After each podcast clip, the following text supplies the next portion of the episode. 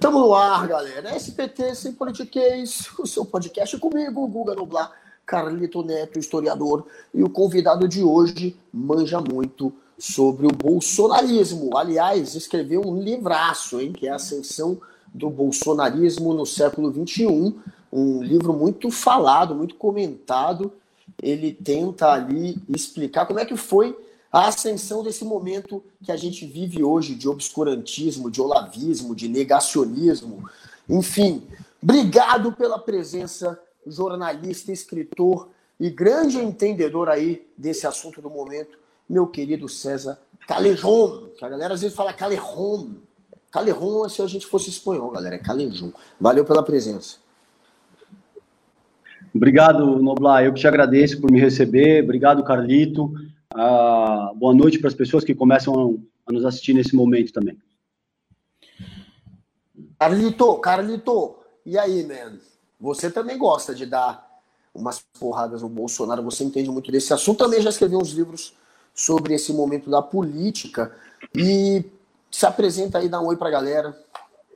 Eu queria agradecer a participação mais uma vez aqui do César com a gente. A gente já teve junto em outros eventos, inclusive em outros canais. A gente teve presente em um bate-papo lá no canal da TV Democracia, junto com a Bruna Panúzio, junto com outros, part outros participantes também. Foi um papo bem interessante, até polêmico de certo modo, né, César? O nosso papo lá, mas foi interessante e agregador também. Eu queria lembrar o público, Guga, que a gente precisa lembrar isso para eles hoje, que a gente já recebe superchats e que para quem quer fazer pergunta para o nosso convidado, deixa a pergunta pelo superchat, que faltando ali uns 10 minutinhos para o final do nosso bate-papo, a gente vai fazer a pergunta ao convidado ali, utilizando o Superchat, como uma maneira também de a gente manter o nosso trabalho aqui ah, caindo, ativo.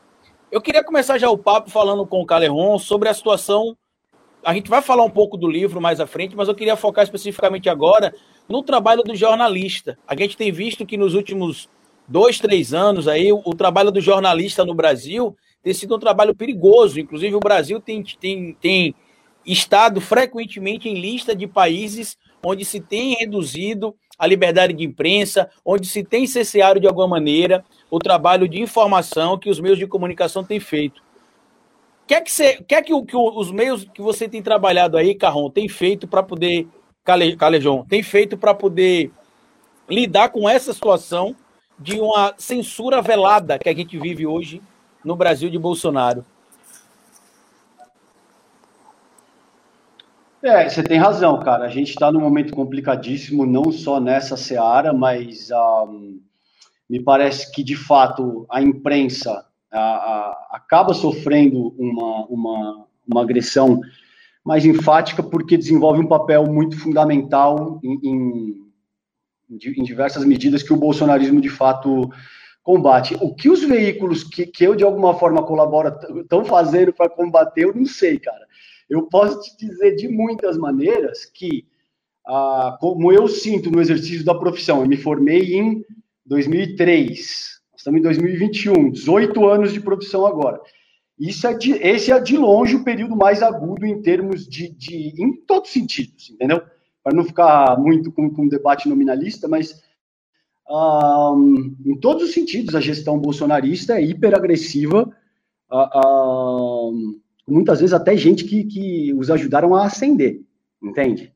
Então, tem muita gente, esse, esse acho que é um ponto interessante que eu posso explorar com base na tua pergunta, é, é, tem toda uma parcela da imprensa, Carlito, que se, se alinhou, atropelou os, os, os, parâmetros republicanos, se alinhou de, a, a, com forças estrangeiras, que, enfim, não sei o quanto vocês vão querer descer em qual detalhe, para não antecipar coisas que vocês vão é, eventualmente perguntar, mas que agora tem que repensar, entende? Então tem todo aí um mainstream, uma, uma, uma força inexorável que exerce frente à população, que essas pessoas, você vê a postura da Globo hoje, como é que já está se comportando, entende?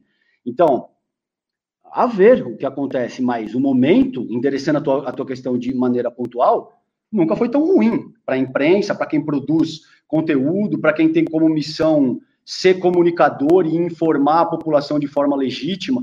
Isso está trágico. Esse é o pior momento nesse sentido para quem atua com comunicação na história do país. Você, talvez os anos de chumbo, o período militar foi mais agressivo porque era outro, outro contexto histórico, não havia internet, as pessoas matavam com mais facilidade, vamos dizer assim, entende? Mas da redemocratização do país para cá, pelo menos, esse é de longe o momento mais uh, agudo, sem dúvida. Você está dizendo aí que tem veículos é, que se aliaram a essa narrativa que acabou por eleger, no fim, o Bolsonaro. Mas você acha que esses veículos eles sabiam que ia dar nisso? Vocês acham que eles compraram né, esse tipo de narrativa já pensando numa eleição de alguém com perfil do Bolsonaro? E quem que seriam esses veículos que mais é, encamparam as, é, o golpismo ou essas narrativas mais extremistas que ajudaram a eleger o Bolsonaro? É uma ótima pergunta, Guga. Eu não sei dizer, me parece que de fato não, me parece que de fato essa gente apoiou, subverteu as regras do jogo democrático em 2016, acreditando que de muitas maneiras, num, num contexto que ela era tão polarizado, entre PT com a figura do Lula e PSDB com a figura do FHC, desde basicamente da década de 90 e tal, um, boa parte da social-democracia brasileira acreditou que sangrar o PT significaria automaticamente assumir a presidência.